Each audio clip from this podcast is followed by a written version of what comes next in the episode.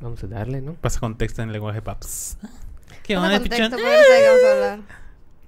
Entonces, ¿Qué, pichón? ¿Empezamos, pichón? Dale. Ya está grabando. Ya, Sí, te estoy ya. diciendo. ¿Qué onda? ¡Ay, Pini!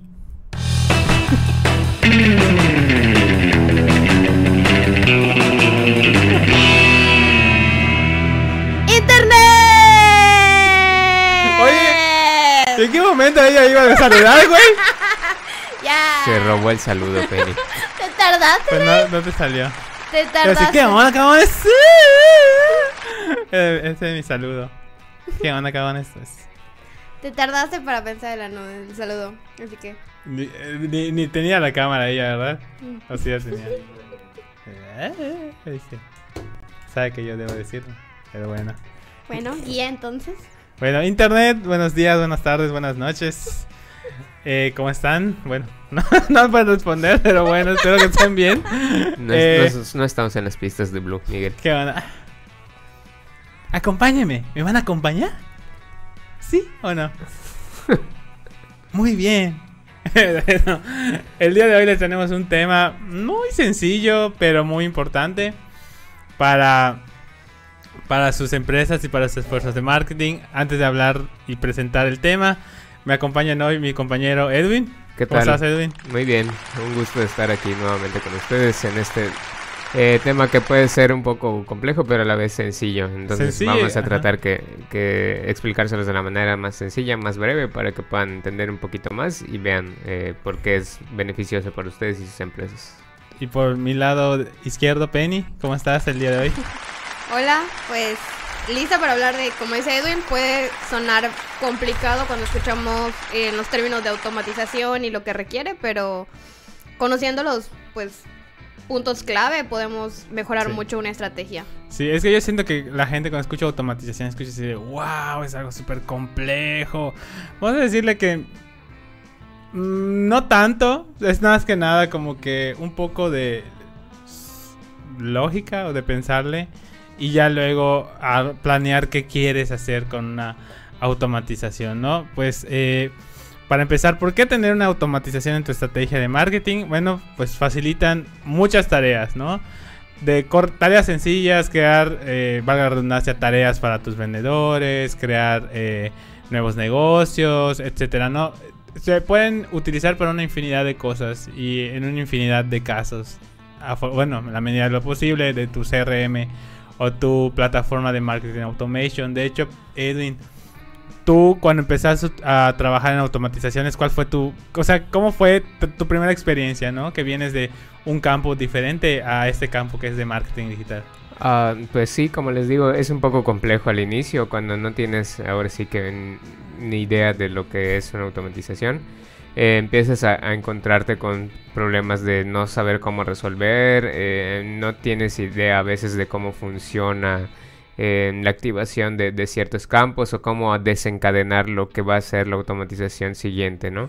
Entonces, como dice Miguel, aquí cuando te enfrentes a esos temas, nada más tienes que tomarlo todo con calma, eh, pensar y analizar porque es algo muy eh, estratégico y algo que es muy, muy, muy, muy, muy de, de analizar la situación por la cual va a suceder la siguiente acción. Entonces, en la medida que vas dominando eso y vas dominando que se hace por ramificaciones o porque cada acción eh, tiene una reacción, si lo quieren Ajá, llamar de alguna forma, ajá, si tienen ciertas condiciones se va a cumplir eh, algún mensaje o alguna cosa que tú quieras a- hacer con ello. Entonces empieza a tener un poco de lógica y ya el camino que sigue es totalmente fácil porque nada más es pensar en lo que quieres hacer o qué quieres cumplir con esa automatización. Y a ver, una, una pequeña pregunta antes de continuar con el siguiente punto. Eh, tú, ahorita que conoces automatizaciones, en tu experiencia pasada en ventas, ¿tú, hubiese- ¿tú crees que te hubiese ayudado todo esto? Ah, si te hubiese s- tenido la mano. Sí, totalmente. Eh, digo, con las automatizaciones que ahora sé que hay o que puedes eh, hacer, eh, me hubiera facilitado muchas cosas desde los recordatorios hasta como saber que tengo a un cliente potencial por allí que tengo que atender, eh, no sé, eh, a mí mismo, por ejemplo, recordarme cosas o tareas que tengo que hacer o si quisiera programar algún correo tal, me hubiera ayudado muchísimo. Lo- yo creo que hoy por hoy es algo que le ayuda y un vendedor no, o sea, se facilita mucho la vida al tener estas automatizaciones y al trabajar, por supuesto, con un CRM. Incluso creo que a veces hay que aclarar o recordar que hay una parte que cuando estamos conectando el CRM con, por ejemplo, campañas fuera de la inmediatez que puedes tener gracias a al manejar un CRM. Entonces, siempre hemos mencionado en infinidad de, ocasiones y en otros podcasts lo importante que es contratarlo más pronto al lead, por lo menos esta primera llamada. Entonces, con al tener las automatizaciones correctamente, entonces está llegando el lead, se está asignando y un vendedor entonces puede ver los datos inmediatamente y puede realizar esa llamada dentro de este, este margen de los 5 minutos. Claro, sí. Penny, ahora que tienes el micrófono, eh, existen diversas plataformas de automatización. ¿Nos puedes contar cuáles son unas de ellas? Creo que de base tenemos, nosotros utilizamos Hotspot. O sea, Hotspot más que una plataforma de automatización es una, es una suite de marketing, ¿no? Pero hay plataformas, igual otras suites de marketing que tienen automatizaciones y hay plataformas solo de automatizaciones, cabe aclarar. Eh, cada una va a depender de las necesidades que tengan. Pero pues nos puedes contar algunas de ellas, aparte de Hotspot. está Active Campaign, está SharkSpring. En SharkSpring ya hemos trabajado con este CRM y hemos manejado automatizaciones y tiene cosas que sí son muy similares a Hotspot en algunos puntos. Sin embargo, el hecho de que nos hayamos pues trabajado con Hotspot ahora es por lo que puede ofrecer. Está Marketo, Pardot, Mautic, Autopilot. Entonces, así como hay está Hotspot, que es más que nada un suite que te ofrece como que diferentes posibilidades y poder mezclar esas posibilidades. Hay, como dice CRMs, que, bueno, están concentrados en un punto en específico que sirven solo como para que puedas hacer automatizaciones para campañas de email marketing o unas que solo para recordatorios. Entonces depende de las necesidades que vayan a tener en campañas o las necesidades que tenga tu negocio como que qué tipo de inversión vas a hacer para un software de automatización. Claro. Bueno, pues eh, en, en este podcast tenemos unas automatizaciones que son las que consideramos deben tener si están si para una estrategia de marketing y de ventas, ¿no? Eh, la primera es muy sencilla, pero es muy importante a largo plazo, porque como bien mencionaba Penny, cuando si tú metes obtener leads, eh, como hemos platicado en podcast pasado, la intención es obtener los leads lo más pronto posible. Ahí se, me fagó la luz interna también. también la interna. La interna también. Esa ya lleva apagada. bueno, pues la primera automatización que les traemos y que les recomendamos ampliamente hacer en su CRM o suite de automation es la asignación de leads a vendedores. Pues prácticamente como su nombre lo dice es asignar de manera automática, sin intervención de nadie, sin intervención de tu director de ventas, etcétera, asignar los leads a cada uno de tus vendedores. El CRM se encarga totalmente, eh, están programados para ellos y los de, trata de distribuir la manera de la forma más equitativa posible, ¿no? Bueno, pues en Hotspot, en Hotspot, Hotspot. es difícil pronunciar. Hotspot. ¿Cómo? Hotspot. Bueno, ya lo digo. Está bien. Voy a grabarlo cuando tenga que decir toda su voz.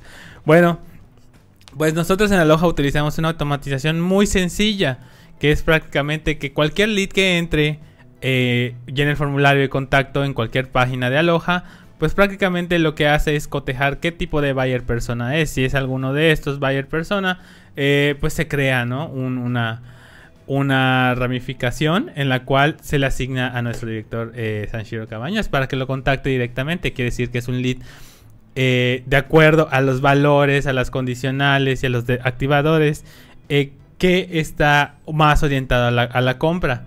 En cambio, si ninguno de esas condiciones se cumplió, sí se crea una tarea, pero es orientada para otro, para otro fin, ¿no? En este caso una llamada de discovery, eh, para contactar y en algún caso tal vez evaluar que sí puedan trabajar con nosotros. Algo quiere este esta automatización y bueno los ejemplos que siguen como bien dice son ejemplos eh, pueden adaptarse de acuerdo a sus necesidades no a lo mejor eh, también se puede enviar un correo de, de bienvenida etcétera no esto se puede programar de acuerdo a lo que ustedes requieran Eh, Edwin, ¿me ayudas con, el- con la siguiente automatización?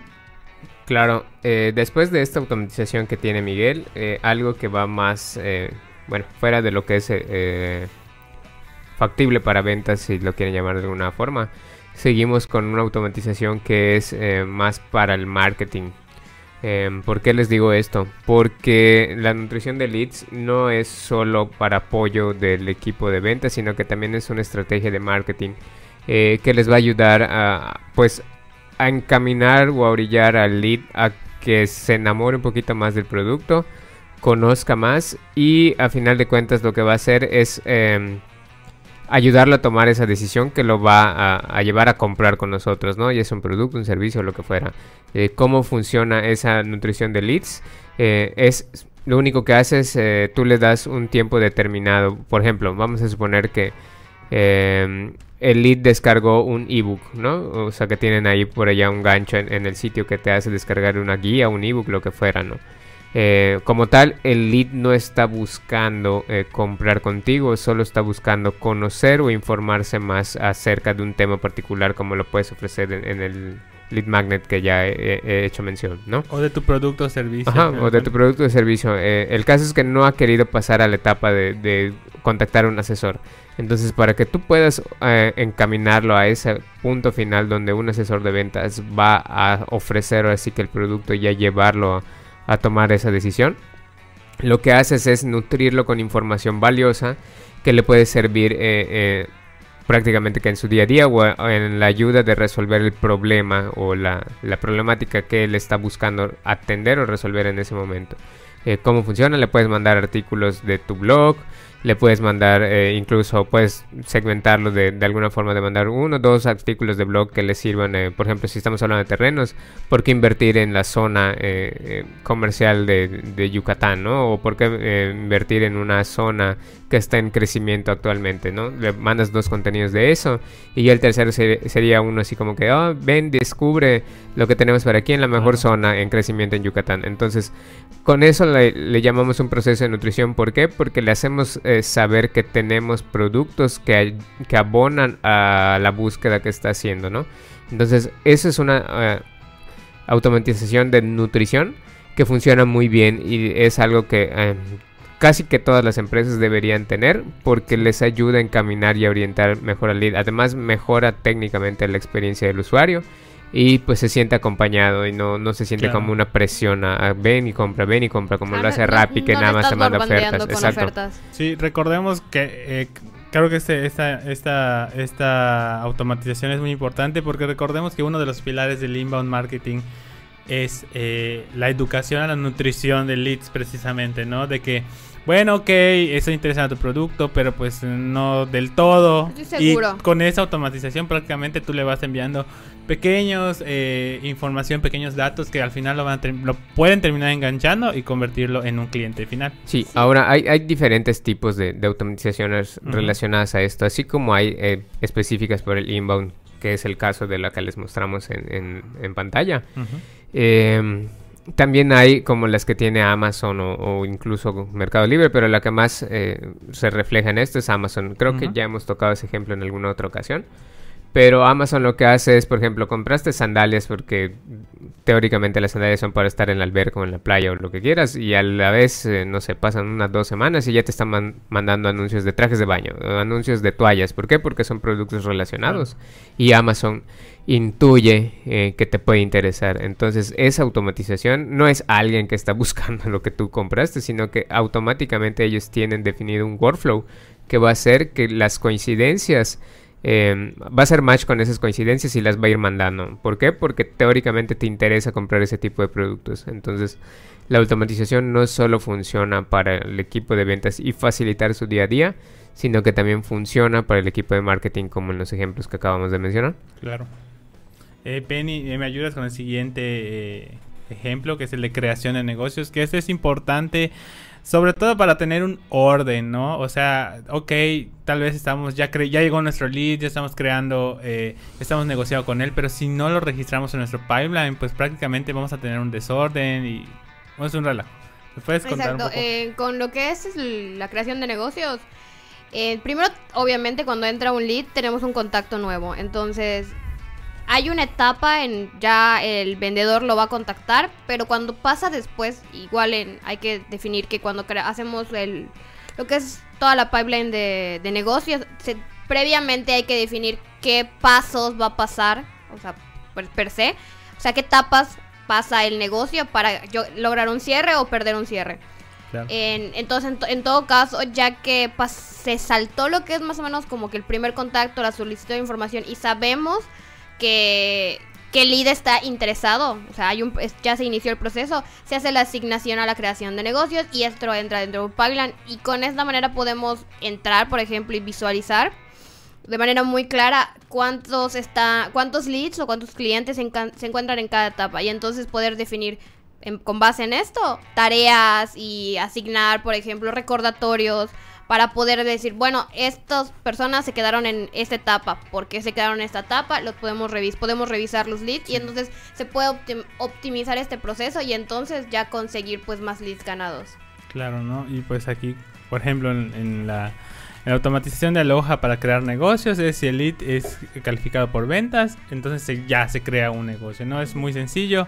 Eh, en general, ¿no? Y pues bueno, algunos consejos. Aquí. Pero antes de pasar a los consejos, creo que igual en la etapa de negocios hay otras automatizaciones que, que pudieran funcionar.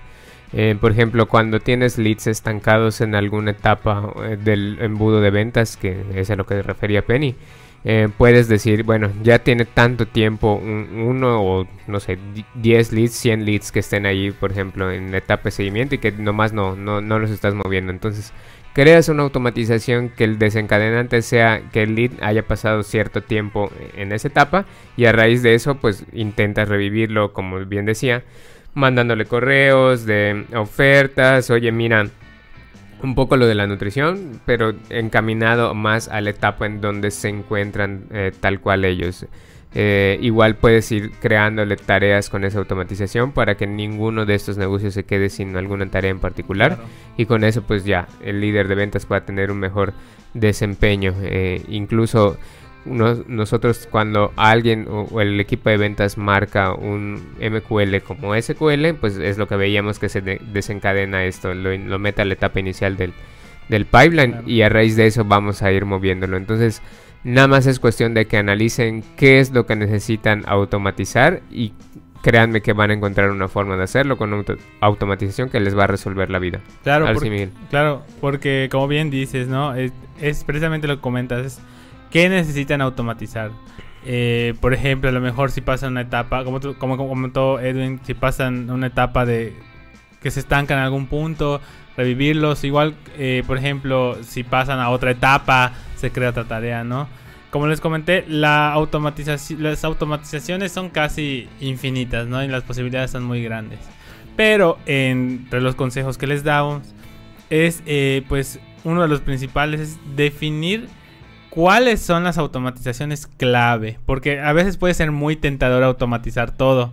Pero llega un punto en el que eh, te puede causar errores. Porque a veces creas automatizaciones eh, que al final no te abonan a nada o igual que se solapan con otras automatizaciones y se crea un relajo, ¿no? Es prácticamente definir qué automatización es la que necesitas en tu negocio, ¿no? ¿Cuál o cuáles necesitas en tu negocio? Otro punto es definir qué es lo que va a activar cada automatización, qué acción, qué propiedad, es decir, qué, qué dato va a activar cada una de ellas para que realmente sea una automatización funcional y valiosa para ti. Y pues eh, otro de los consejos que les podría dar, eh, porque vamos a decirle que es lo que trabajo en día a día, es crear automatizaciones que, que sean escalables. ¿Qué quiere decir con escalable? Que en algún punto, eh, no sé, quieres crear otra campaña y en vez de crear una automatización específica para esa campaña, tú puedas agarrar una automatización tuya que ya tienes, eh, no sé, ya creaste hace tiempo y le puedas añadir igual como activador esta nueva campaña, ¿no? Y en vez de crear otra automatización de cero y ver qué onda, eh, pues prácticamente le añadas como una ramificación, que es, vamos a decirle, un camino diferente al que va a ir por determinada acción. Eh, en general sería algún consejo, no sé, Edwin, ¿te gustaría añadir uno? Eh, consejos, sí, eh, dentro de lo que dice Miguel, eh, definan bien lo de las propiedades o los activadores, porque muchas veces creemos que hay uno en particular que es el que debería ser, y luego termina resultando que pues siempre no, eh, estás automatizando mal y, algo ya se movió y algo se rompió y hay que buscar todos los leads. Entonces el consejo es eh, la persona que se vaya a encargar de sus automatizaciones, que sea alguien muy analítico y que pueda hacer como esos diagramas antes de plasmarlos Sí. en el CRM, porque de lo contrario sí se va a complicar un poco. Eh, les digo, no es difícil, nada más es cuestión como un poquito de práctica. Y si es el caso, eh, con mucho gusto nosotros los podemos apoyar en sus automatizaciones y en el uso del CRM, así como en la capacitación de su equipo de ventas y toda su estrategia digital. Saben que pueden contar con nosotros. Claro, eh, Penny, ¿algún consejo que te gustaría añadir? ¿O ¿Algo que te gustaría añadir? Eh, considerando en el aspecto, por ejemplo, de las campañas de redes sociales, al crear una automatización, por ejemplo, para asignar, o sea, para registrar los contactos y asignar vendedores, es importante considerar que si van a manejar formularios con propiedades en, por ejemplo, su CRM, que coincidan estas con las que van a agregar en los formularios de, por ejemplo, Facebook. Más que nada que para que el momento en que se estén registrando los datos en su CRM, estos datos los puedan ligar correctamente con las propiedades en el CRM y entonces la información se asigne de la manera correcta y no haya datos que estén en- asignados incorrectamente o los leads no entren bien. Entonces, para que esto fluya correctamente, tiene que haber pues comunicación entre el, quien está armando las campañas y quien está viendo las automatizaciones o tiene que ver ligar esto para que esté para que tenga concordancia. Claro. Eh, pues, eh, sin más por el momento.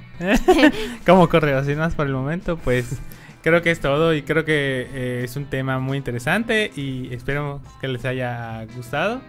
Eh, ¿Cómo te pueden encontrar, Edwin, en redes sociales? Arroba EdwinPGZ en todas las redes. Eh, Penny. Arroba dime Pennybu. Y a mí me encontrar como Mike Tenshi 1 en Twitter e Instagram. Y eso es todo. Sí, antes de terminar, nada más quiero eh, recordar que detrás de los controles, como siempre, está Isaac, nuestro queridísimo Isaac Tapia. ¡El guachito! Por eso veo que está cabizbajo. Que hoy está bien animado. No lo presentaste cuando empezamos el podcast. Sí, pues bueno. Eh, muchas gracias por, por vernos, escucharnos en las plataformas de su preferencia y nos vemos la siguiente semana. Adiós.